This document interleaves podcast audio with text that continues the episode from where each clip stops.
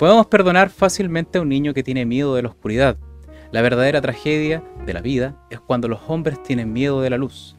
Esto lo dijo nuestro reconocido filósofo y escritor, a quien también hemos traído a la palestra en este show, llamado Platón, con quien damos el puntapié inicial a esta nueva edición de la acción del ser que ha tenido algunos, algunos, algunos retrasos y algunos rechazos también, sí, por parte de un poco de mala suerte. Pero aquí estamos con mi compañero Mauricio. ¿Cómo está, querido amigo? Después de tanto tiempo.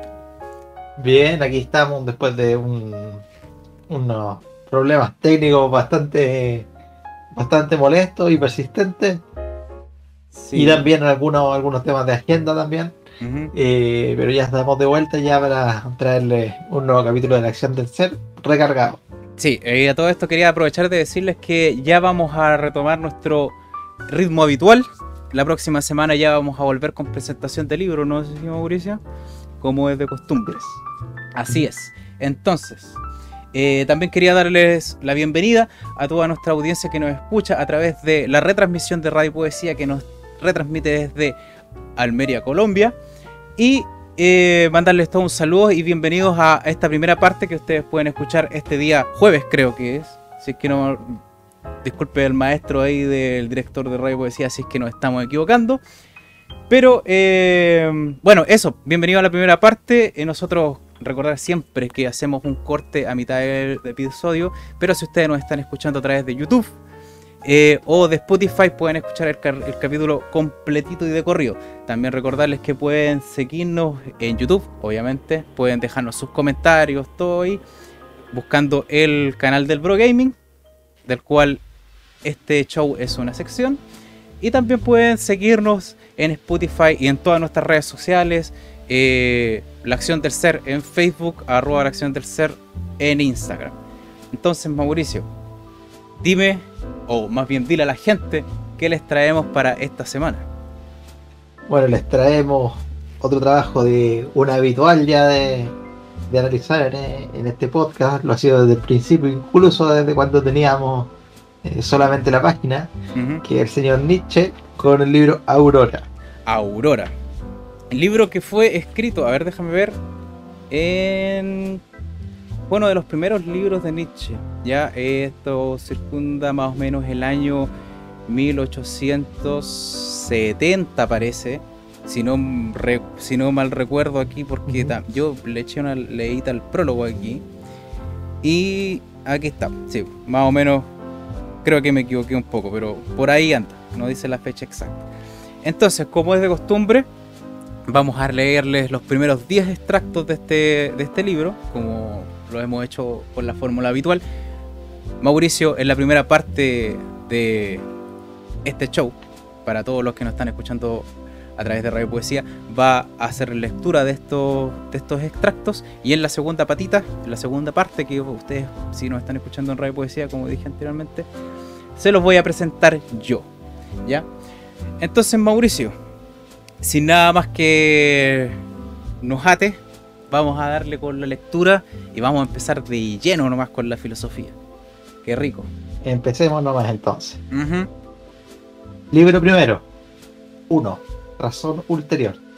Todo lo que pervive durante mucho tiempo se ha ido cargando poco a poco de razón hasta el extremo de que nos resulta inverosímil que en su origen fuera una sin razón. ¿No nos parece sentir que estamos ante una blasfemia o ante una paradoja siempre que alguien nos muestre el origen histórico concreto de algo? ¿No está todo por historiador constantemente en contradicción con su medio ambiente? Mira, yo eh, al leer este, este, primer extracto, tú, bueno, antes de, antes de que siempre analizamos libros, cuando tú me sugieres algunos sobre todo, tú me dices más o menos las características y me dijiste que este tenía eh, episodios un poquito más cortitos que iban un poquito más al grano. Y la verdad es que ya en el primer la primera lectura se puede notar eso, ¿no? es, como eh, más concreto, más fácil de. No, no es más fácil de leer, pero es, es, más fácil quizás ver la idea principal de lo que se quiere decir. Y, claro, si, si, lo vemos nosotros así, como lo dice acá Nietzsche, eh, cada cosa que nosotros tenemos en alta estima, ya sea acontecimiento histórico, religión o, forma de ver las cosas, eh, lo valoramos por lo que significa en su momento, en el momento actual, ¿no? Pero por eso mismo a veces cuesta mucho a las personas que son religiosas, por ejemplo, eh, ver las contradicciones de aquello, ¿no? Porque si tú ves algo que está, está cargado de cierta mística o de cierta o de cierta autoridad, ¿no? Eh, y después vas hacia atrás y ves que viene desde un punto de vista de quizás de un mal entendimiento de las cosas, ¿no? Eh, es como contraintuitivo, pero ocurre. Exacto. O sea, eh, lo que tú nos estás queriendo decir es que parece ser que en ciertas ocasiones, con ciertos temas, con ciertos tópicos, que el origen refuta la cosa en, lo que se transformó en el tiempo, más o menos. Exactamente. Exactamente. Por eso, por eso habla también de, los historiadores, ¿no? Mm, fíjate que una vez yo eh, leí este extracto como una introducción, ¿ya? Y irónicamente ahora tengo que explicarlo, ahora tengo que hablar de este, ¿ya? Claro. Ahora bien, ¿por qué Nietzsche plantea esta pregunta de que si nos aventuramos un poco podemos ver que el hombre, al empaparse de razón, escapa del mundo que crea su propia mente, ¿no? Y se sana de esta esclavitud que a través de este mismo razonamiento. Se, sana, se, es como que se limpia a sí mismo, ¿ya? Tomando la cosa en, en cómo se transformó en el tiempo, como dijimos nosotros, excusando obviamente el origen del mismo que nosotros, mira, nosotros hablamos bastante de esto, de estas realidades metafísicas, ¿no? Y todo, cuando los pensamientos que hoy en día, obviamente nosotros vivimos en un mundo muy ataviado de metafísica hoy en día, casi todos los planteamientos son así, obviamente que todos los orígenes van a causar espanto, ya como si fueran pequeños engendros, ¿no? Entonces, cuando el hombre rompe con las ataduras de este mundo y se libera del mundo que hemos creado a, base de lo que entendemos o creemos entender a un tiempo, cuando un hombre pasa ese límite, expresa de todo lo que no entiende. Y es por eso que causa tanto horror como aquí describe Nietzsche, ¿no? Que, cuando pregunta, ¿no cree el, sentimiento ver una paradoja o una blasfemia cada vez que le, le muestra la historia exacta de un origen? Claro, eh, eh, eh, eso, eso es una falencia de, todos los grandes hechos que se han pronunciado en la historia de forma metafísica. ¿ya? Porque déjenme decirle que esta, esta mecánica que se ha cursado en el tiempo de construir las cosas de esta manera, se la debemos en gran parte a cómo nosotros concebimos el mundo. Llámese esto política, eh, incluso, fíjate que yo, yo me he estado leyendo últimamente bastante estas noticias de mercado. Y me he hallado con la sorpresa, fíjate, de que el mercado en sí, la economía, también influye bastante en este aspecto. En, en, llevar las cosas a un balance, o más bien de sacarlas de balance y llevarlas a un estado en que solamente o, es más fácil entenderlas de forma metafísica, ¿no? A forma de casuística, de causa y efecto, ¿ya? Así, con razón pura y dura. Y creo que más o menos lo que quiere retratar Nietzsche con esto es que nosotros prácticamente rechazamos nuestro pasado y al rechazar el pasado también eh, perdemos la memoria. Y ahí donde uno haya un poco la razón en esta en, este suceso que pasa en todas las sociedades, que los hechos más horrendos no duran mucho. Ya no, los tenemos mucho en cuenta a la larga. No, y, desaparecen en el tiempo, desaparecen más rápido de lo que uno pensaría, ¿no? Porque a veces, a veces uno pensando, viendo la historia un poco, eh, quizás un poco desconectado, leyendo solamente los textos históricos, uno podría pensar que es difícil que un hecho particularmente horrible eh, sacude a una comunidad o a algún sector geográfico se olvide tan rápido en el tiempo, pero sí ocurre. Y ahí es cuando, cuando eh, también relacionado con el texto, cuando nos olvidamos que lo principal de una idea eh, tiene justamente su origen, su versión más pura es, es obviamente un requisito para poder seguirla construyendo más adelante. Entonces, si nos olvidamos de cómo nació aquello, o le damos un significado que en verdad no tuvo en su, en su concepción, ahí es cuando podemos caer en, el error. Exacto.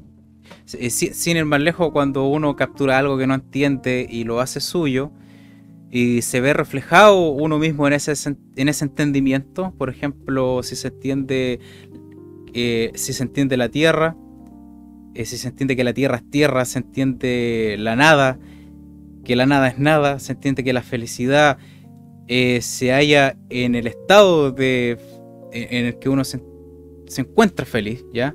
en, ese mismo instante, llamémoslo presente activo, ¿ya? Eh, desde esa perspectiva, uno está entendiendo las cosas de otra manera, que no son metafísicas, ¿ya?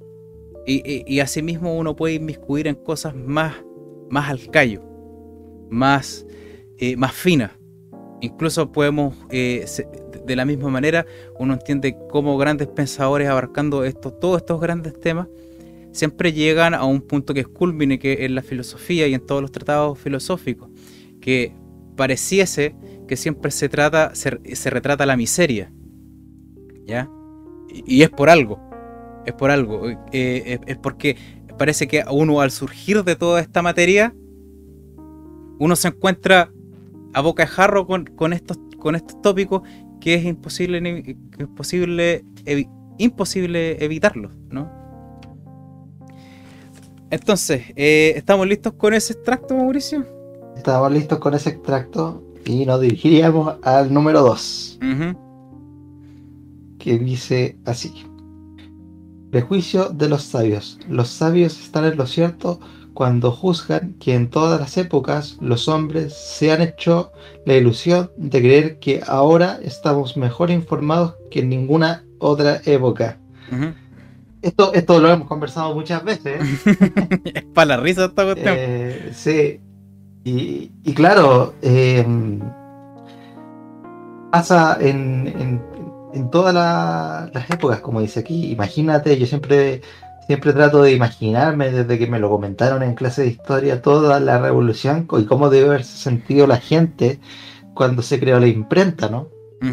Eh, el hecho de poder tener estos libros de forma un poco más masiva, de no depender de, los escribas y todo este tipo de cosas, yo imagino que hubo quizás para las visiones más optimistas, eh, hasta un poco de embriaguez con el sentido de que la información ¿no? iba a llegar a todo el mundo ¿no? y, que, y que de esa forma íbamos a tener un mayor entendimiento. Pero la verdad es que estando ahora en una época donde aún, es aún más fácil transmitir información, eh, como yo lo dije alguna vez, y como también lo dijo por ahí Vinchul Han ahí en el libro que dice, información es cualquier cosa, ¿no? Pero no se no necesariamente que tú tengas acceso a una información o a un pedazo de texto significa que tú vayas a estar bien informado o que sepas interpretar realmente lo que te están queriendo decir. ¿No será que de repente que el pensamiento o, el, exceso de información de repente nos juega un poquito en contra? De que todo esto de repente nos llama tanto a detenernos, a pensar, que a fin de cuentas uno no se mueve de donde está. Uno, se mueve, uno se vuelve inmóvil eh, y al, volverse un inmóvil percibe pocos cambios en la vida y, tiene, y también se ve imposibilitado de generar cambios en la vida. Mm. ¿Mm? Sí, yo creo que también pasa mucho, eh, pasa mucho por una cuestión sociológica. Eh, varios investigadores cuando comparan épocas, por ejemplo, de mayor tranquilidad, donde pasaban menos cosas, donde cuando la gente, por ejemplo, tenía una vida un poquito más menos cargada de estímulo, cuando pasaba algo importante, realmente se quedaba ahí, ¿no? eh, pero ahora vivimos llenos de tanto ruido, de tantos titulares, de tantas cosas, de tanta información, que a veces entre todo ese ruido puede pasar algo que realmente merezca quedarse, pero pasa cubierto en toda esa niebla, ¿no? Y tener esa, esa perspicacia de saber lo que realmente es importante dentro de todo lo que tú experimentas e-, es muy complicado y yo creo que requiere, en primer lugar, requiere reconocer limitaciones. Que los seres humanos somos muy malos para reconocer nuestras propias limitaciones. Y en segundo lugar, requiere tiempo. Claro. O sea, también, sin, ir más lejos, eh, uno tendría, tendría a pensar que todo este exceso de información, de filosofía, el alcance tan fácil y gratuito que tenemos hacia muy buena literatura, eh, debería presentarse de alguna forma como algún tipo de progreso, ¿no? Y entonces nos preguntamos ahora, eh, ¿qué pasó? ¿Qué, pasó? ¿Por qué entonces el entendimiento no creció? ¿Por qué sigue aparentemente tan estancado? Eh, si nosotros forzamos un poco la comparación, tristemente nos encontramos que eh, solamente la ciencia es la que ha avanzado. Nosotros seguimos siendo los mismos, tristemente. ¿Mm? Eh, entonces, eh, a, eso a lo que yo me refiero, de repente que nos ha faltado un poco vivir la vida simplemente. Es que, es que no tengo no, tengo una forma eh, más compleja de decir esto porque no es complejo. De repente yo me he dado cuenta de que eh, cuando uno se detiene a pensar, de repente uno recae en el peor error. ¿Ya? Cuando, cuando debería seguir sintiendo, debería seguir eh, amasando lo que la vida a uno le va entregando. No sé, no sé si, no sé si me entendí o, si, o, si, me fui un poco enredando un poco en el camino. Hay, hay momentos, lo que pasa es que generalmente eh, las personas a veces tienden cuando algo, cuando se casan, por decirlo, decirlo con una forma de percibir el mundo, eh, quizás dejan de lado otras, ¿no? Yo siempre he dicho que a veces hay momentos para, la reflexión pura y también hay momentos para sentir y dejarse llevar. Eh, algo, algo está pasando entonces, algo se está interponiendo en el camino en que a nosotros nos están, o, perdón, nosotros no podemos hacer coincidir dentro de nuestra mente o poder entender bien estos intervalos de tiempo en los que uno tiene que seguir sintiendo y, ensanchar un poco el corazón, por así decirlo, y los otros momentos donde uno tiene que volverse metódico, ya sentarse y analizar y hacer la tesis, por así decirlo. Claro, eh, ahí falta el cierto balance. Mm, falta el tino, si es que podría decirlo así. Mm. Entonces, la próxima. La tercera dice así: Cada cosa a su tiempo. En aquella época remota en que el hombre atribuía su sexo a todas las cosas, lo único que pretendía era ampliar sus conocimientos, sin tener conciencia de sin tener conciencia de que aquello era únicamente un juego de su imaginación. Solo mucho más tarde reconoció la inmensidad de su error, aunque incluso hoy no haya asumido eso eh, plenamente. del mismo modo, el hombre ha relacionado todo lo existente con la moral, echando sobre los hombros del mundo el manto de una significación ética. Pero llegará un día en que esto tendrá exactamente el mismo valor que hoy le concedemos a la creencia de que el sol tiene sexo. Ya. Uy, qué interesante. esto, mira, eh, yo siempre hago énfasis en, en el extracto que es más complejo o en el que entrega más cosas. Y déjame decirte que probablemente este es el, el extracto en que nos va a tomar más tiempo hacer esta explicación. Así que te cedo el paso, Mauricio, por favor. sí, mira, eh, a mí me gusta mucho esta dinámica que hace Nietzsche de ir al pasado, ¿Mm? ¿no? Para explicar un caso y después eh, ocupar eso mismo para hacer, por así decirlo, entre comillas, una predicción de lo que va a ocurrir, ¿no? eh, todos hemos estudiado las civilizaciones antiguas en, el colegio, en la escuela. Y, claro, el hecho de que eh, se trataban de humanizar los elementos de, la naturaleza, ¿no? Como que el sol tenía era hombre mujer según la cultura, o eh, cuando el mismo Fernando Vallejo decía que uno de estos curas, no sé si franciscano, no me acuerdo quién, decía amiga, amiga Luna, decía. ¿Ya? Y amigo Sol y Fernando Vallejo decía, ¿qué va a ser el Sol, mi amigo? Si es una bola de gas o algo así, decía. ¿No? Como para ejemplificar ese, esos errores. y, y claro, el error que cometemos nosotros al ver eso es que pensamos que eso ya lo superamos, ¿no? Que ya tenemos claro que ciertos elementos tienen su lugar y, y no están cargados de significado eh, que en realidad refleja nuestro propio, nuestro propio interés, ¿no? Y lo mismo pasa con, la moral, la moral, y sobre todo ahora, en el último tiempo, no se ve como una herramienta más que ocupamos para comprender el mundo, sino que se ve como algo que tiene que existir de cierta manera, ¿no? Para tener el equilibrio y que si no se tiene de, si no se tiene con esas determinadas características que cada uno le, le encarna, es como si todo se fuera a, desvanecer, ¿no? Estamos tratando de humanizar una herramienta lógica y de discusión. Así mismo, como se, así mismo como se trata de humanizar eh, un planeta o un elemento de la naturaleza. Exacto. Mira, eh, fíjate que eh, en aquí comienza hablando y me, em, al comenzar este extracto, me es inevitable pensar en esas culturas extintas que, adornaban al sexo y al placer eh, para, qué sé yo, transformar y ejemplificar y hacer ejercer toda una cultura, ¿no?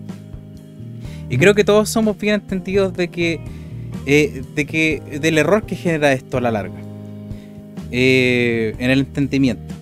Así como culturas enteras se dedicaban al placer y al, placer y el deseo decayeron. Y uno se pregunta por qué.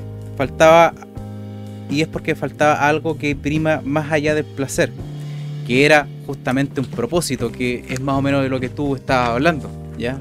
Eh, a mí me sorprende que prácticamente parece como si hubierais leído mis notas para decir lo que acabáis de decir. ¿no? De la misma manera, ese deseo ardiente de moral que tú estabas hablando, de querer impregnar todo de razón, es relativo a cómo se, se concebía antiguamente el sexo. Ya digo, digo de forma ancestral. La razón es que uno encuentra en lo profundo del, entendimiento y, y encuentra justamente una conexión con la naturaleza. Y ese es el problema. Aquí, aquí, donde, aquí donde encontramos la disyuntiva. ¿ya? Eh, y es que, al igual que el arte, la naturaleza no se ciñe por códigos morales. Eh, esto, esto creo que yo lo dije en un video. ¿ya? Y hay que, hay, que ser, hay que hacer mucho hincapié en esto. Y aquí el gran error de nuestra época y de, de las épocas anteriores. De estos últimos 3.000 años, si lo podíamos decir así o quizás más. Uno no puede, eh, ¿cómo se devenirse en razón durante por completo y, menos por medios morales, ni lógicos ni analíticos. La razón surge en mí cuando, cuando, cuando tengo un encuentro con la naturaleza. Ahí surge la razón.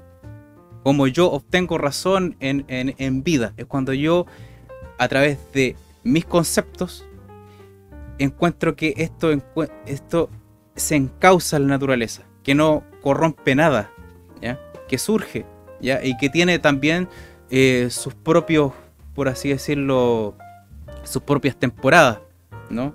Se acaba, muere y en algún momento quizás se pueda volver, se, pueda volver a ver de una misma manera o similar.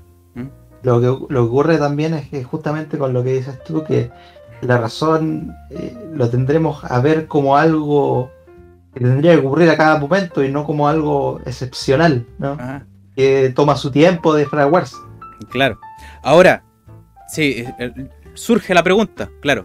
Cualquier, cualquier buen eh, persona que nos esté escuchando, yo sé que todos ustedes son muy atentos, se estarán preguntando, ¿y cómo se hace tal cosa? ¿Cómo se llega, cómo llega un encuentro con las ideas propias con la naturaleza? Y déjenme decirles, aquí bien clarito, yo, Rodrigo Magnánimo Estrada, les digo que cualquiera que ose responder esa pregunta es un mentiroso. ¿Ya? Eh, Siguiente extracto, Mauricio. Siguiente extracto, ya con ese cierre, creo que quedó idea. Seríamos el cuarto entonces. Exacto. Y dice así: contra el sueño de que entre esferas se da una disonancia. Hay que quitarle al mundo toda esa abundancia de falsa sublimidad, porque va en contra de la justicia que las cosas pueden reivindicar. Por eso es muy importante no concebir el mundo con menos armonía de la que tiene. Oh, qué importante, qué importante. Amigo, iba leyendo, iba siguiendo la, lectura aquí y como que se me, se me crisparon un poco los pelos. Es emocionante esto. Viene en relación eh, también con, lo, primero que hablábamos de la metafísica, ¿no? Cuando queremos empapar el, mundo de, de, cosas, de algo sublime, ¿no? De, y de nuestros mismos, de nuestros mismos anhelos, eh, al final estamos perdiendo contacto con la, esencia de las cosas, ¿no? Porque la esencia de las cosas a veces no tiene que ver con nosotros mismos. Pero existe ese, ese, ese ego en la, especie humana de, de querer eh, dar las cosas eh, de, nuestras mismas características y en realidad perder lo que nos puede ofrecer en su estado más puro. Ah, exacto, exacto. Qué importante, Mauricio, lo que estáis diciendo. A ver, ¿qué, puedo añadir yo a eso? Puedo, hacer como, empezar como con una pregunta, ¿no? ¿Cuántas veces nosotros hemos escuchado esa antigua crítica de que hay un estigma social a errar, por ejemplo? ¿Ya? Una de las tantas cosas que se pueden sacar en claro de, de este escrito. Por ejemplo, esta tan ensalzada idea de que nosotros tenemos que vivir una vida tratando de evitar los pesares y los contratiempos y que nadie se y, que genera esto es que nadie se atreve a errar peligrosamente en pro de un objetivo inmenso. ¿ya? Todos los valores pulcros, toda esa correctitud eh, que nos lleva a una menor falencia, ¿ya? que condena y jamás perdona, eh, todo, esto como que nos habla de que tenemos que volvernos poco, poco menos que seres sublimes, que, que más encima se, se enjuician unos a los otros y se empapan sin darse cuenta de una arrogancia enorme. Y, lo más, lo más eh, diría yo, contradictorio de aquello es que todo ese sentimiento obviamente nace de querer ser más humanos y más justos, pero al final terminamos siendo menos humanos y queriéndonos parecer más a una máquina que nunca se equivoca, ¿no? Y que actúa de cierta forma con, durante ciertos parámetros, ¿no? Y, nos perdemos eh, de cierta humanidad al tener el miedo al, error. Exacto. Entonces aquí yo puse, mira, entre, entre mis notas puse aquí entre comillas una una pequeña cita de este fragmento que dice, por ello conviene no concebir al mundo con menos armonía de la que tiene. Eso está muy bien dicho, ¿ya? Porque con la que tiene basta y sobra, ¿ya? No hay que quitarle ni, ni sumarle. Ni agregarle nada. No, no, no. Eh, ese es otro gran error también. Muchos poetas recaen en ese error también. ¿Para qué más decirlo, no? Entonces, Mauricio, Vamos con el, con el siguiente. Oye, estamos yendo. Tengo la percepción de que estamos yendo muy rápido, quizás, pero es porque estos extractos son cortitos. Son más cortitos, sí. Estábamos acostumbrados más al ritmo del otro libro que eran más extensos. Exacto. Pero déjenme decirle que después Aurora sí tiene unos fragmentos que son bastante largos. Creo que a mí me toca uno que es bastante largo. Sí, sí, sí, sí, sí. sí. Hay el 9. Sí, exacto. Entonces, Número 5. Número 5. Dice así. dad las gracias. Lo mejor que ha logrado hasta ahora la humanidad es no, no necesitar vivir con el temor constante a los animales salvajes, a los bárbaros, a los dioses y a nuestros sueños. Exacto. Oye, hay que. Fíjate que yo puse en las notas aquí. Eh, de que hay que tener muy buen ojo para hacer notar, para hacer notar tal cosa. Eh, en tan pocas palabras, fíjate. Eh, yo creo que se han escrito libros enteros tratando de, de emular esto. fíjate. Pero... Y, recordé también al leer este, este fragmento cuando eh, tú presentaste a Krishnamurti y hablaba sobre el miedo. Y nos damos cuenta que todas las batallas de, la humanidad, eh, ya sean enmascaradas por la guerra o por, o por el dinero o por muchas otras cosas, al final siempre están enmarcadas a eso, al miedo, a enfrentar el miedo o a disminuir el miedo, ya sea para nosotros o para los que nos sigan, ¿no? Siempre es es yo creo que la, el deseo noble que a veces tiene la humanidad de querer dejar un mejor lugar eh, para los que vengan después, es eso, que, tengan un poco menos de, de, enfrentamientos con ese fantasma, ¿no? Que, es miedo a, lo desconocido, a lo que a lo que no es igual a nosotros, ¿no? Fíjate que es como prácticamente eh, los eh, yo creo que gran parte los viejos podremos decirlo así, son los que de cierta manera eh, le cortan las alas a todas estas grandes ideas que van surgiendo junto con todas las nuevas generaciones. Y es porque eh, debe ser, no sé, yo creo que en gran parte un temor al cambio, pero gran, yo creo que gran parte de las generaciones que han ido surgiendo, eh, incluso la de nosotros, y las que vienen después de nosotros, que prácticamente le han ido perdiendo el miedo a todos estos antiguos estigmas, ¿no? Y han ensanchado el ser de una manera formidable. Yo creo que lo dije anteriormente, de que había salido un artículo de que la generación Z, que es la que está saliendo ahora, son los que han salido con un coeficiente intelectual más bajo con respecto a las generaciones anteriores. Y yo no les creo. ¿ya? Yo no creo que eh, esta generación que está surgiendo ahora sea más torpe que la anterior.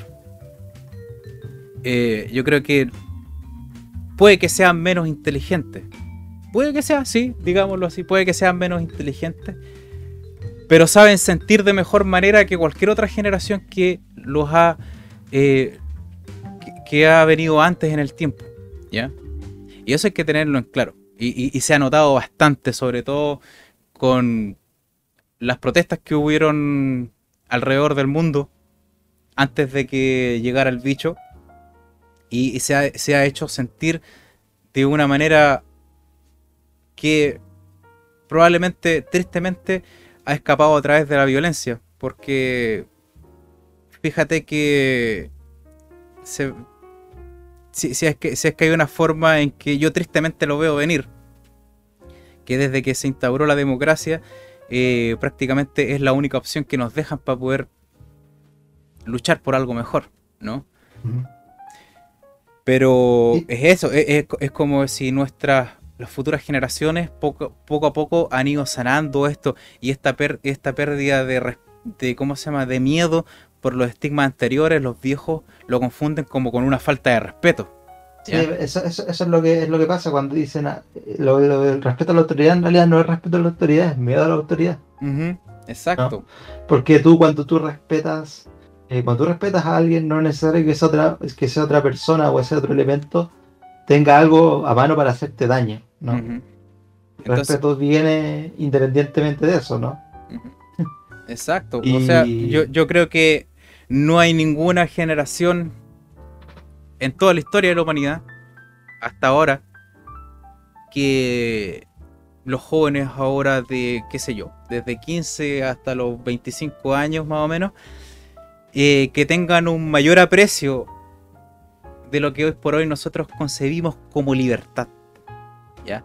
Es por eso que yo a todos los chicos que ellos nos escuchan ahora, yo sé que quizás no son, no, no son muchos, pero investiguen al respecto, investiguen al respecto de la libertad y probablemente ustedes van a encontrar cosas formidables. Fíjate que yo con mi viejo, eh, hubo una época en que yo para, su cumpleaños le regalé un libro de Schopenhauer, Eh, que se llama Sobre el libre albedrío, que trata este tema de la libertad de una manera impresionante. Yo creo que ese es un libro que bien valdría la pena que hiciera una aparición aquí en, la acción del ser. Y nos, qué sé yo, hemos tenido conversaciones, tuvimos conversaciones por teléfono que uf, ya, más de una hora hablando con respecto a este tema, ¿no? De lo, poco y mal que se entiende. Y, y lo que grandes personas al entender este tema lo mucho que pueden hacer, todos los recursos que se ganan, ya a, niveles elementales y a niveles humanitarios. Entonces, Mauricio, ¿cerramos este extracto? Sí, una última cosa que quería decir respecto a, a, cómo lo perciben las viejas generaciones, ¿no?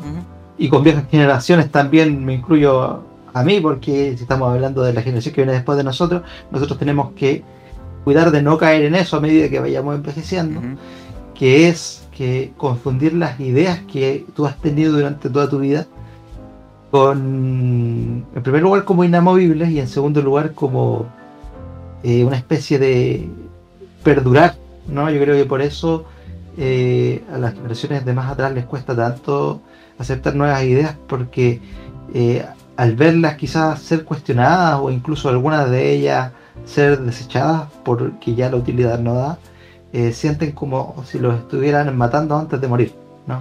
Exacto. Porque las ideas, las ideas de nosotros, eh, aunque no sean propias, ¿no? Aunque sean cosas que nos enseñaron, eh, generamos una conexión, ¿no? Y al verlas amenazadas por estas otras cosas nuevas que a lo mejor no podemos entender bien, debe ser, debe ser bastante complejo. Exacto. Y también si hay algo que yo, como para añadir a lo que estaba diciendo, si hay algo que yo he visto también con mucha alegría, que he notado en los que son más jóvenes que nosotros, porque nosotros no somos jóvenes, no somos viejos, ¿no? Somos eh, hombres que están recién entrando en los 30 años. Si hay algo, si hay algo que yo he descubierto con mucha alegría, es que esta juventud ha irrumpido en este mundo con, unas, con, unas luces muy frugales de todo lo que de lo, de lo poco que entienden de este mundo a, esa temprana edad, ¿ya? Y de todos los matices que han que le han ido impregnando. ¿A qué me refiero con eso? A que hoy en día hay una perspectiva que es mucho más amplia de lo que es el amor, por ejemplo. De lo que significa la responsabilidad cosa que antes se eh, la dañaba dura y, sin ninguna estrechez al dolor, ¿no? Ahora está este, este aire de, que uno tiene que encontrar cierto tipo de contento dentro de, todas estas cosas, ya que uno sí o sí tiene que cargar en la vida. Entonces, eh, vamos a ir terminando esta primera patita. Si nos están escuchando a través de Radio Poesía, les damos las mil gracias por escuchar este fragmento y con, la con el segundo nos vemos la próxima semana. ¿ya? Darle las gracias también a, Radio Poesía también por retransmitir esto y eh, también quiero invitarlos a que escuchen su podcast. Está también en, en YouTube. Se llama Café y Letras yo lo estuve escuchando, está muy muy bonito, déjenme decirles, ¿ya? Así que creo que está, hemos estado hablando ahí con el jefe aquí, de, el director de Radio Poesía, para ver si podemos hacer algo en conjunto y se lo vamos a hacer saber apenas salga humo blanco, ¿ya? Así que nos vemos en la próxima patita. ¿eh? Atento ustedes que están en YouTube, que nosotros seguimos al tiro, está, los que nos escuchan en Spotify también, seguimos al tiro, nosotros vamos a hacer una pequeña pausa y volvemos. Sean todos bienvenidos a esta segunda patita de la acción del ser. Eh, sean todos bienvenidos. Le damos la bienvenida también a todas las personas que nos están escuchando a través de Radio Poesía estamos retratando el libro Aurora de Friedrich Nietzsche, del cual en la primera parte Mauricio dio los primeros cinco extractos y yo voy a proceder con lectura de los cinco que siguen. ¿ya? Si usted se perdió, ya, si usted se viene recién integrando a la transmisión de Radio Poesía, déjeme decirle que eh, no tenga miedo de que puede escuchar también eh, los, los primeros cinco extractos que presentó Mauricio en nuestro canal de YouTube. Lo único que tiene que hacer es ir al Pro Gaming, al canal de Pro Gaming en YouTube, o ir a Spotify y buscar la acción del ser. Ahí puedes escuchar los capítulos completos y sin interrupciones. Entonces, vamos a seguir con la lectura. Esta vez me toca a mí con el extracto número 6 que dice el prestidigitador y su contrario. Prestidigitador, déjenme decirle que son estos juegos de manos que, eh, por ejemplo, lo hacen los magos, ¿ya? O algunos magos lo hacen un traguito de agua y vamos a darle. Lo sorprendente en la ciencia es lo contrario de lo que sorprende en la prestidigitación. Esta quiere hacernos ver una causalidad muy sencilla, allí donde funciona una causalidad muy complicada. Al revés, la ciencia nos aparta de la creencia de la causalidad sencilla, en los casos en que todo parece llano y en que somos víctimas de las apariencias. Las cosas más sencillas son las más complicadas, por mucho que nos asombremos de ello. A ver, Mauricio. está, eh, es engañoso este extracto, déjame decirte, pero a la vez muy, muy completo. ¿Aló? Sí, estaba esperando a que, a que ah, ah, sí, sí. pensé que, que estaba esperando que hicieras tus comentarios, los cuales vienen ahora. Sí, eh, mira, eh, generalmente eh, lo que pasa a veces con... Siempre está Nietzsche, lo, bueno que tiene es que siempre mete en su discurso filosófico esto de, la ciencia, ¿no? Y, esto ha, permeado mucho en el, en la actualidad. De hecho, uno de los libros que yo voy a presentar más adelante bien habla un poco de, aquello. Y me sorprende, como, como, como mismo Nietzsche lo dice, las cosas más simples son las más complicadas, por mucho que ello nos asombre.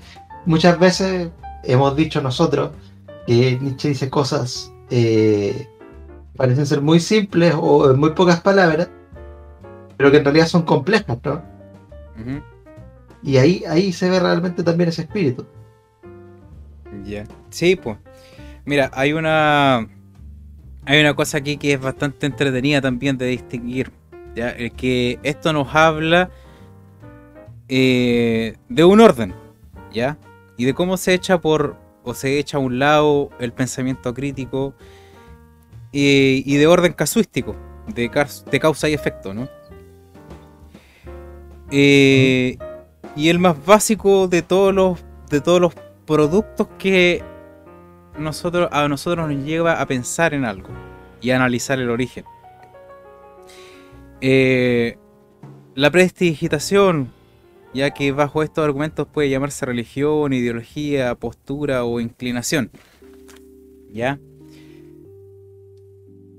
Si a uno le hacen estar pendiente solo del efecto, que tienen diversas cosas, es uno, unos prácticamente se está robando a sí mismo o está eh,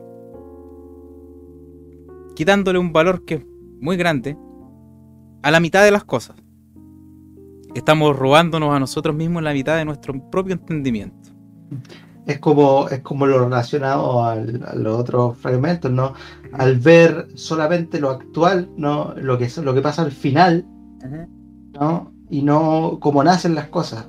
Y de hecho, si tú lo pones en un, una perspectiva de la función de un prestidigitador o de un mago, claramente el objetivo del mago es que tú veas y te quedes con la impresión de lo que pasa al final, ¿no? Ah, por ejemplo, si, eh, no sé, pones una manta y desaparece la, modelo que tenía ahí el mago, eso es lo que te queda a ti, ¿no? Y, y, que eso te quede eh, es el objetivo, porque no te cuestionas lo que vino antes. Mientras más sorprendente y más poderoso parezca eh, el truco final, menos vas a cuestionar todo lo anterior. Claro, esto se, esto se concadena con lo que estábamos hablando al principio, ya de que el de cómo se transformó un argumento en el tiempo es más importante del origen del mismo. ¿ya? Entonces, ¿qué es, lo que, qué, es lo que tenemos por contraparte de todo esto? Y es que finalmente no podemos entender las cosas de una forma más profunda. Ahí donde se halla la razón, ahí donde el entendimiento se encuentra con la naturaleza. Esa, esa, es la, esa, es la, esa, es la, verdadera relevancia de todo esto. Ya de que eh, hoy, en, hoy en día vivimos con argumentos que prácticamente son eso, como tú lo estabas diciendo, es magia. Todo esto salió y está aquí para que nosotros lo, lo utilicemos, lo usemos y encontremos una fórmula práctica de vivir la vida. Pero ¿y qué pasa con el resto? Eh, ¿Te, das cuenta? Es todo, eh, toda esa mitad, o, en algunas ocasiones me temo decir que incluso más de la mitad de las cosas, de las cosas en sí, porque parte de la belleza está en, entender de repente el origen de algunas cosas que de alguna u otra forma en el tiempo, aunque tengan un origen horroroso, se transforman en, en cosas bellas. ¿ya? Y asimismo nosotros no sabemos distinguir estos malos pensares que tenemos de repente, estas ideas que nos llevan incluso a la depresión, con los fines que, tienen propiamente tal. ¿ya? De hecho, de hecho, justamente si tú eh, miras la, la, depresión de esa perspectiva, la depresión en sí, una forma de definirla es cuando tú te enfocas, enfocas tanto en cierto aspecto o cierto ángulo de una situación que piensas que eso es la situación completa. Exacto. Y es, lo mismo que pasa aquí, eh, lo que dice Nietzsche, ¿no? Pensamos que, quizás el remate, el final, es todo lo que hay, ¿no? Y a medida que pasa el tiempo y, no, y si no nos damos cuenta de aquello, vamos perdiendo la capacidad de volver hacia atrás, ¿no? Y de ver las cosas de perspectiva más amplia y decir, no, aquí hay algo más. Exacto. Exacto. Y parece como si estuviera, o como si algo no estuviera se esforzara por esconderlo. Cuando no es así. Cuando, eh, cuando realmente recae en nosotros la responsabilidad, vuelvo a decir, la responsabilidad de encontrar esos fragmentos que parecen perdidos. Entonces, número 7. Cambiar la noción del espacio. ¿Qué cosas han contribuido más a la felicidad humana? ¿Las reales o las imaginarias?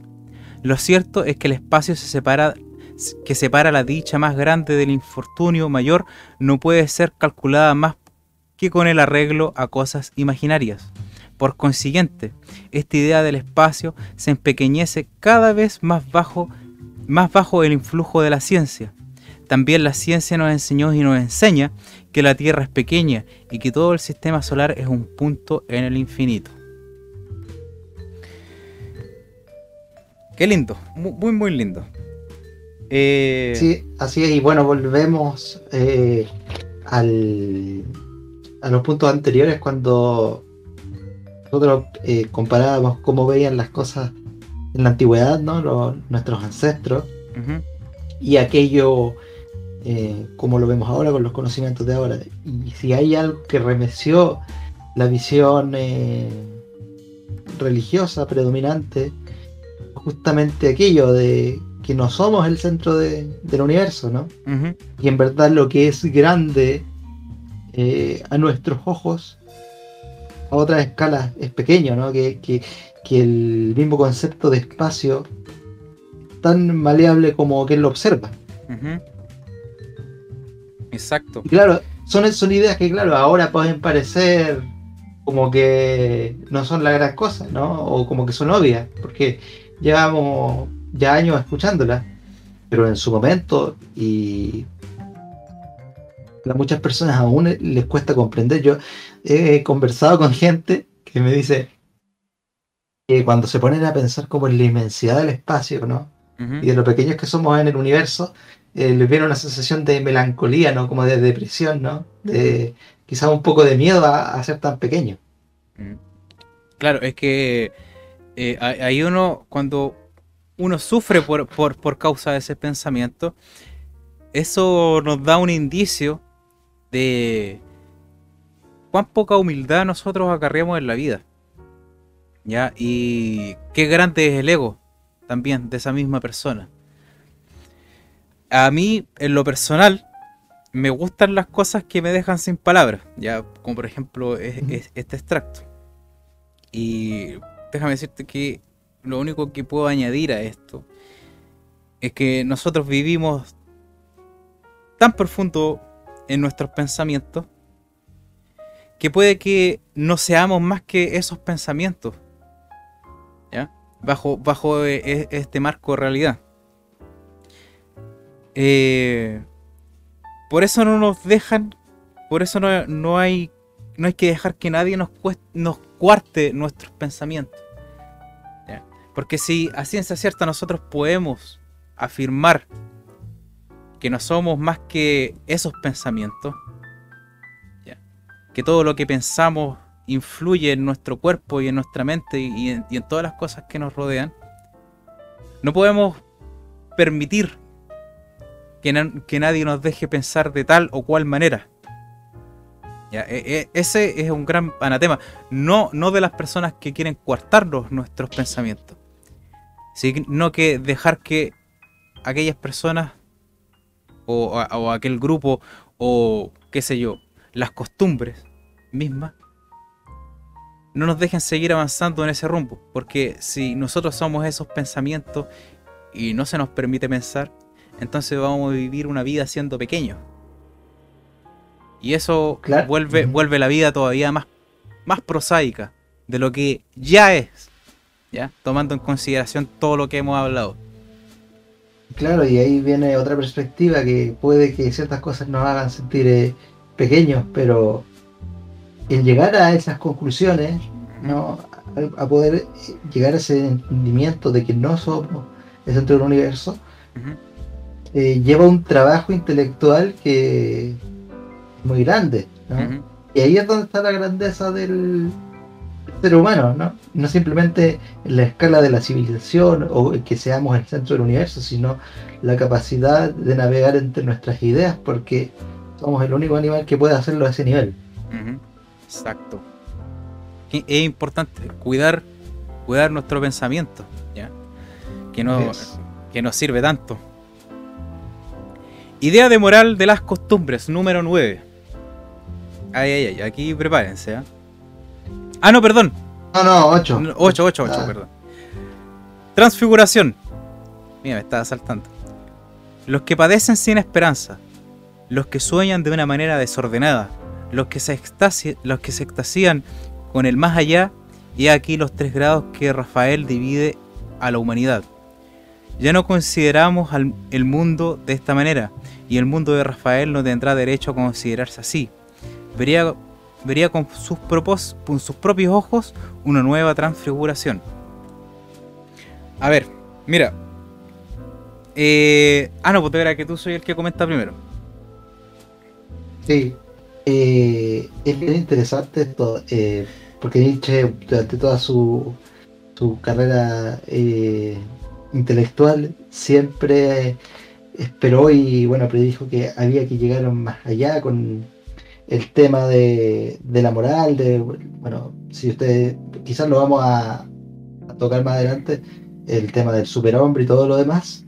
Eh, pero en sí, si lo tuviéramos que simplificar, eh, Nietzsche fue transgresor y lo sigue siendo para mucha gente. De hecho, me he topado con gente que no le gusta Nietzsche porque lo encuentra demasiado transgresor para su época. Es justamente ver estas divisiones que hacían los antiguos maestros, ¿no? Y decir, no, aquí falta algo. Hay una pieza eh, que aún no. Que sé que está ahí, pero no la hemos sabido ver, ¿no? Exacto. Mira, si alguna vez eh, trajimos un gran pensamiento que quedó en el pasado junto con su cultura, aquí lo tienen. Por ejemplo, el pensamiento de Rafael, ¿no? Que dividía a la humanidad entera en tres, en tres grandes fragmentos, que eran los que padecen sin esperanza, los que sueñan de una manera desordenada y los que se extasían con el más allá. Ahora bien, ¿por qué Nietzsche refuta de esta manera a este antiguo pensador? Y es porque creo que en Humano, Humano Demasiado Humano también hizo lo mismo con Kant. ¿Te acordáis? Entonces, lo que sucede aquí, y como sucede también de igual manera en Humano Demasiado Humano, es que este pensamiento es un reflejo del hombre en el tiempo, de una época, ¿ya? No es algo que se pueda tomar a mayor consideración en el influjo del tiempo, porque nosotros mismos hemos podido ver cómo han ido cambiando las cosas y cómo nuevas clases de hombres han ido surgiendo, que no se atañan a ninguno de estos tres grandes rasgos que, define Rafael. Alegremente eh, creo que eso dictamina de que de alguna u otra manera quizás hemos dado un pequeño paso adelante. Eh, eh, yo creo que existe generalmente eh, dos puntos de vista, ¿no? Hay, personas y hay eh, visiones que nos gustaría que fuesen así de contenidas, ¿no? Porque sería más fácil eh, comprender las cosas si pudiéramos dividir, categorizarlas en grupos. De hecho, también pasaba mucho en la medicina que para cada, para cada grupo de, de enfermedad había una sola cura, ¿no? Y ahora sabemos que son muchos los factores que tienen que tomarse en cuenta al tratar una enfermedad. Y pasa lo mismo también eh, en cuanto a las personas, sus aspiraciones, y siempre hay que tomar en cuenta la sociedad en la que viven, ¿no? yo creo que las mejores, los mejores pensamientos son los que obviamente nacen producto de, de, la sociedad en la que tú vives, porque tú no puedes crear algo fuera de, lo que tú estás experimentando, pero que tienen ciertos aliciantes que le permiten sobrevivir en el tiempo. Exacto. Y Nietzsche es uno de esos casos. Exacto. Eh, y nuevamente déjame decirte que he acertado lo que nos estás diciendo. Entonces ahora sí. Extracto número 9. 9. Idea de la moral de las costumbres. Si comparamos modos de vivir en la humanidad, se advertirá que los hombres del día vivimos en una época muy inmoral. El prestigio de las buenas costumbres se ha debilitado de un modo sorprendente y el sentido moral se ha sutilizado y elevado tanto que casi podemos decir que se ha evaporado. Por eso nosotros, hombres tardíos, nos penetramos tan difícilmente de las ideas directoras que presidieron a la, forma, a la formación de la moral y si llegamos a descubrirlas, repugnamos el publicarlas. Tan groseras nos parecen, tan expuestas a culminar la moral. La moral. Vamos, por ejemplo, la proposición principal. La moral no es más que una obediencia a las costumbres, y las costumbres son una mera tradición de, de conducirse. Donde no se representan las costumbres no hay moral. Cuando, me, cuando menos influyen aquellas en la existencia, menor es el círculo de la moral. El hombre libre es inmoral, porque quiere depender en todo de sí mismo y no del uso establecido. En todos los estados primitivos de la humanidad, lo malo equivale a lo intelectual, a lo libre, a lo arbitrario, a lo desacostumbrado, a lo, a lo imprevisto, a lo que no puede calcularse de antemano. En estos mismos estamos perdón, en estos mismos estamos dos primitivos, perdón, en estos mismos estados primitivos, con arreglo a la propia equivalencia, si se ejecuta un acto, no por la tradición, no porque la tradición lo ordene, sino por otras razones, como la utilidad o individual que reporte, y aún por las razones mismas en las que un principio establecieron la costumbre, dicho acto es calificado de inmoral. Y por tal le tienen el mismo lo, y por tal perdón, a ver, Dice, y por tal le tiene el mismo que lo ejecuta, pues no ha sido inspirado en la obediencia a la tradición. ¿Qué es la tradición? Una autoridad superior, a la cual se obedece, no porque mande cosas útiles, sino porque manda. ¿En qué se distingue este sentimiento de apego a la tradición del temor en general? El temor es una inteligencia superior que ordena. El temor es una potencia incomprensible e indefinida, algo que es más, que personal. El temor tiene mucho de supersticioso. Antiguamente toda la educación, los ciudadanos higiénicos, matrimonio, medicina, la agricultura, la guerra, la palabra y el silencio, las relaciones entre hombres y la de estos con los dioses pertenecían al dominio de la moral. La moral exigía que se observasen ciertas reglas, sin pensar cada uno en sí mismo como individuo al observarlas. En los tiempos primitivos todo dependía del uso de las costumbres, y el que quería elevarse por encima de las costumbres tenía que hacerse legislador y convertirse en una especie de semidios, decir que necesitaba crear nuevas costumbres. ¿Cuál es el hombre más moral? Por una parte, el que cumple mejor con la ley, el que como Brahmin lleva a todas partes y hasta el más fugaz instante de la vida la conciencia de la ley hasta el punto en que de que el espíritu se ingenia sin descanso para hallar nuevas ocasiones de cumplir la ley. Por otra parte, el más moral es el que cumple la ley en los casos más difíciles. El más moral, el que más frecuentemente sacrifica en ara de la costumbre, pero, ¿cuáles son los mayores sacrificios?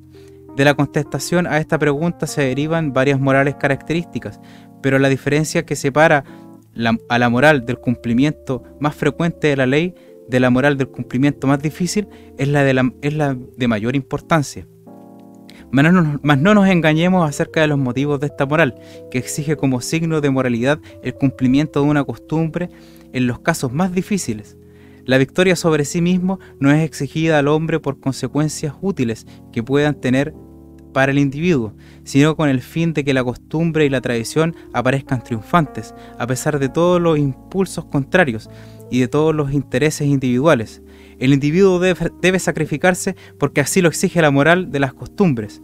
Por el contrario, aquellos moralistas que, como los sucesores de Sócrates, aconsejan al individuo el dominio de sí mismo y la sobriedad como la clave de, su dicha personal, son la, la excepción.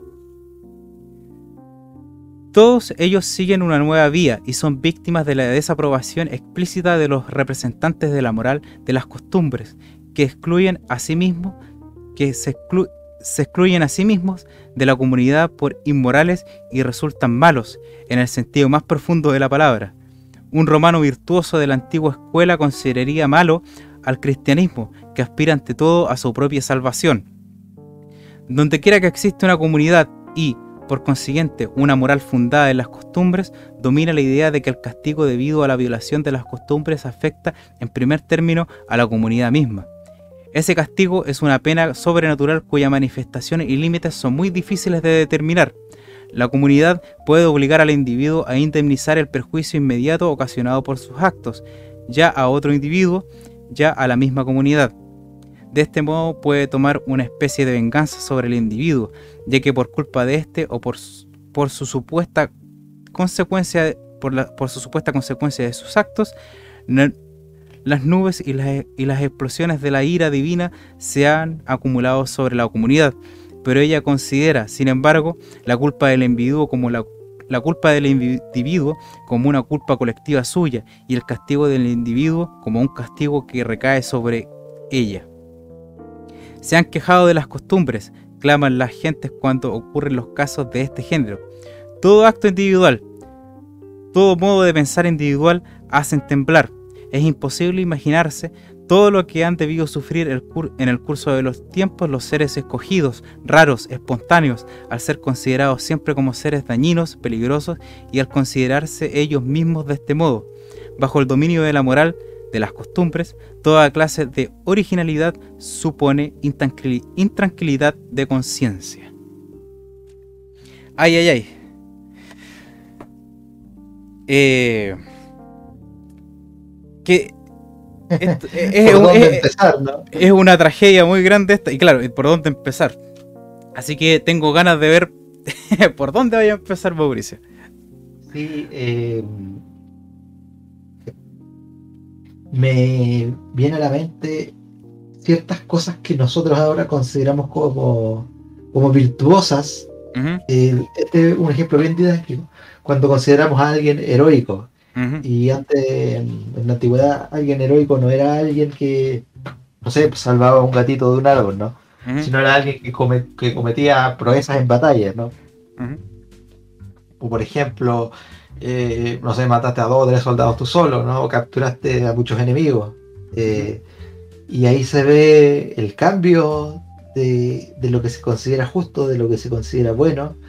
Y yo creo que la parte más triste de, este, de este extracto para mí fue cuando Nietzsche habla de todas esas personas que en algún momento se habrán visto eh, alejadas de la sociedad o vistas como mal ejemplo por no seguir eh, ciertos preceptos eh, los preceptos de la mayoría, ¿no? de, los que se dicen moral. Eh, yo creo que, claro, hablamos mucho siempre nosotros de, moralina, como, porque es como una droga, ¿no? El hecho de, de que simplemente por seguir cierto, con cierto camino de regla, o sea, el más virtuoso, o sea, más virtuoso que alguien más es, es potente porque no requiere mucho esfuerzo y te enaltece falsamente, obviamente, de, cierta superioridad. Exacto. Entonces, ah, bueno, e, eso es todo lo que quería añadir antes de empezar yo. Sí, después ya, a medida que tú vayas ahí, voy a intervenir también seguramente. Ah, ya. Voy a estar preparado entonces. A ver. Esto es bien complejo, ¿ah? Pero esto nos habla de gran manera de los pilares fundamentales de los grupos gregarios, ¿ya? que somos nosotros los que vivimos en sociedad. Y ahora me encuentro lo bien fundamentado que está esto en sí mismo. Todos tenemos esta necesidad de sentirnos seguros y si estamos seguros estamos cómodos. Y si estamos en comodidad en la vida, eso se vuelve una rutina y una rutina dentro de una sociedad, eh, quiere decir orden. Claro, y es lo, deseable para, el poder también. Así. No, hay, nada más cómodo para, el poder y para los mismos que dictan la moral que tengas una población que está inmóvil, pero no inmóvil porque está encerrada, sino que está inmóvil y se siente cómoda así. Bueno, y, estos pasos que yo les acabo de, de decir es como en resumidas cuentas, se conforma una costumbre. ¿Ya? Porque todos queremos seguridad, pero a ese orden escapan toda imaginación, eh, toda fuerza de, la juventud, todo individualismo, porque pone de cabeza todo lo que nosotros podemos concebir y todo el entendimiento que podamos entender a través de la naturaleza. Eh, por ejemplo, mira qué escándalo están haciendo estos ateos, estos activistas, estos veganos, ¿ya? Mira qué escandalosa la furia con la que reacciona la gente cuando cuestionan sus costumbres que solo están fundamentados en esa comodidad. Y ese es el punto. El hombre solo necesita comodidad para dormir. ¿ya? Asimismo, eh, así tan seco como suena, esto es lo que quiere decir, ¿no? De que e, esta, cultura que nosotros hemos llevado a través de estas costumbres, ¿ya? Se enraiza sin ningún sin ninguna razón aparente, ¿ya? No tiene conexión con ninguna cosa, solamente con la facilidad con nosotros con la que nosotros podemos llevar la vida. Más o menos por ahí va, ¿ya? Eh, esto, esto es un poco más profundo de lo que uno pudiera pensar. Eh, dicho así, sencillas palabras, nosotros no estamos haciendo esto más fácil de entender, no. No, eh, porque eh, como, como decimos muchas veces, uno lo puede explicar en sus propias palabras y eso puede como consecuencia quizás hacerlo más fácil de entender. Pero yo creo que en este nivel de idea, querer pretender hacer algo más fácil de entender de por sí, yo creo que sería es hacerle una injusticia a lo que uno está leyendo. Exacto. Entonces, eh, ¿cómo se confabula esto con lo que hemos estado leyendo a lo largo de este capítulo. Es que gran parte de esta desconexión que, de la que hemos estado hablando, de cuando nosotros necesitamos vivir la vida, ensanchar el corazón y detenerse a pensar, eh, todo esto se encausa directamente con los aspectos morales con los que vivimos. ¿Ya? Y gran parte de toda esta gran sin razón de la que estábamos hablando justamente en el primer extracto también, se, se refleja justamente en esto, de que nos damos cuenta de que en, en nuestro orden global no hay nada que tenga una razón de ser y de dictaminarse así para formular nuestra vida y estructurarla de la manera en la que está. Espero que ahora se me haga un poquito más fácil el, el, entender. Entonces, y bueno, esto, también ocurre también, entre paréntesis, eh, si nosotros somos tan esclavos de, de, los, de los espíritus de la época, por así decirlo, es también porque queremos evitar el dolor. Exacto. Y, y, y, seguirnos en estos esquemas rígidos, claro, te, evita el dolor, pero también estás perdiendo algo más. Y quizás te estás perdiendo mucho más de que simplemente sufrir un poco, ¿no? Este dolor que queremos, que queremos con tanta insistencia escapar. Entonces, para finalizar este episodio, eh, que felizmente hemos traído esta semana, dice, extracto número 10, relación recíproca entre el sentido de la moralidad y de la causalidad. O sea, de la causalidad, reitero, eh, causalidad quiere, hace referencia, es un concepto que hace referencia al funcionamiento de las cosas a modo de causa y efecto. A medida que el sentido de la causalidad aumenta, el de la moralidad disminuye. Cada vez que comprendamos la necesidad de los efectos y los representamos independientes de todo azar, de toda consecuencia ocasional, destruimos por ese mismo hecho una enorme suma de causalidades imaginarias, causalidades consideradas, consideradas hasta entonces como fundamentos de la moral, y a la par desterramos del universo una parte del temor y de la coacción y una parte de la veneración y de la autoridad de que gozan las costumbres. La moral experimenta en estos casos una pérdida. Por el contrario, el que quiere ensanchar la esfera de la moral debe cuidar de que los resultados no puedan ser sometidos a comprobación. Justamente. Exacto.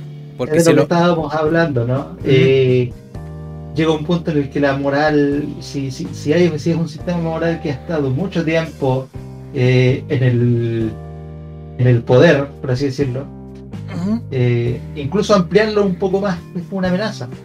Por lo mismo, se veía tan, tan, se veían tan mal las reformas, por ejemplo, de Martín Lutero, las reformas de la iglesia, ¿no? Que era, nosotros las vemos ahora y pucha que risa.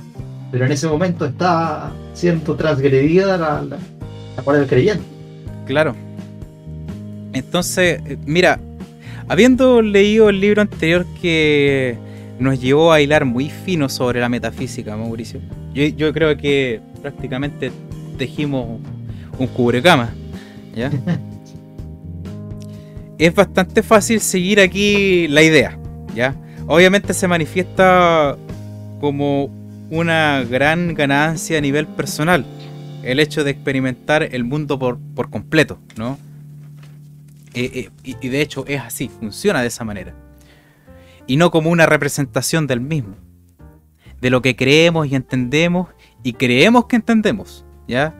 Concebir el mundo así es la última esperanza de la humanidad y nosotros no tenemos chucha idea de que así es. ¿Ya? De cómo nosotros nos engañamos a través de lo que nosotros pensamos que entendemos y al mismo tiempo no, no funciona de esa manera en la naturaleza. Fíjate qué importante es eso nosotros, yo creo que hoy hemos hecho mucho hincapié en este encuentro que tiene el entendimiento con la naturaleza y de que, de esa misma eh, relación surge la razón en sí, ¿ya? No por una por una costumbre, ¿ya? que prácticamente yo, yo creo que toda persona, por ejemplo, que a lo largo de su vida ha desestimado ciertas ideologías o creencias, puede verse reflejado más o menos en lo que estamos pensando, eh, lo que estamos diciendo ahora en este momento. Y de la importancia de encontrar dentro de todas estas de, todos estos conceptos que nos inundan hoy día, de, de los que estamos bombardeados, de encontrar ese individualismo, de encontrarse ciertamente a uno mismo envuelto en todas las cosas. ¿Mm? Eso es Mauricio. ¿Tienes algo más para añadir? Nada más para añadir, solo que eh, mientras más se, se eterniza un pensamiento, mientras más un sistema valórico, mientras más permanece sin ser eh, cuestionado, más ojo hay que tener, ¿no? Yo creo que quizás tenemos la ilusión de que, por lo mismo que hablábamos antes del exceso de información, que quizás tenemos muy vigiladas ese tipo de cosas. Pero cuidado, que a veces es fácil perderse. Así que, Exacto. No por nada el, cristianismo sigue ahí donde está, ¿no? Claro, debilitado y todo, pero, pero ahí sí, y sobre todo en Latinoamérica. De hecho, estadísticamente, los países pobres son los más creyentes, así que por ahí también hay muchos estudios que uno puede conversar y por qué eso ocurre, pero en Latinoamérica por algo sigue. Acá en Chile no, hemos estado librando de aquello. en comparación, en comparación a, los otros, a los otros países de nuestros vecinos, pero, pero hay que, hay que seguir atentos. Claro, han tenido unas grandes pérdidas, justamente porque se les ha empezado a cuestionar. Y déjenme decirles que, por contraparte, en la, en la filosofía, ¿no? Eh, cuando uno mira los ojos todos estos grandes autores y de esos layos nos dejan entrever qué tan diferentes funcionan las cosas en un orden de entendimiento cuando ellos mismos cuestionan los fundamentos filosóficos que han arrastrado el pensamiento hasta donde nosotros podemos verlo, hasta donde ellos lo retoman y lo desarrollan. ¿Ya? Para que vean la gran diferencia y las, grandes cosas que se logran pensando de esa manera, cuestionando absolutamente todo, ¿ya? Eh, como decía Nietzsche en otro de sus libros, que espero poder eh, eh, traerles algún día, ese de cómo si filosofa martillazos, él decía que un, uno de los preceptos por los cuales uno tiene que vivir es, es uno de los por los cuales los romanos eh, enseñaban a los niños que era algo que estaba en latín que decía omnibus dubitandum, ¿ya? que era uno de los grandes baluartes que significa dudar de todas las cosas. ¿ya? Así que nosotros los invitamos a dudar de todas las cosas y también a que tengan una buena semana y una buena lectura, chiquillos. Es un qué bueno poder haber estado con todos ustedes y compartir este momento nuevamente. Nosotros, yo con el Mauricio lo echábamos de menos ya. Así que espero que hayan disfrutado la lectura y los dejamos invitados para que sigan en la programación de Radio Poesía y para que nos esperen a nosotros la próxima semana, también uniéndose a la transmisión de Radio Poesía o yendo a nuestro canal de YouTube o a Spotify como La Acción del Ser, eh, donde todos los domingos pueden encontrar material nuevo. Así que nos estamos despidiendo, nos vemos Mauricio, gracias por este nuevo momento de reflexión. Nos veremos la próxima semana Espero que hayan disfrutado este, este programa. Siempre es un agrado empezar un nuevo texto, una nueva aventura. Y, y nada, tengan una buena semana, buena lectura y cuídense. Nos vemos.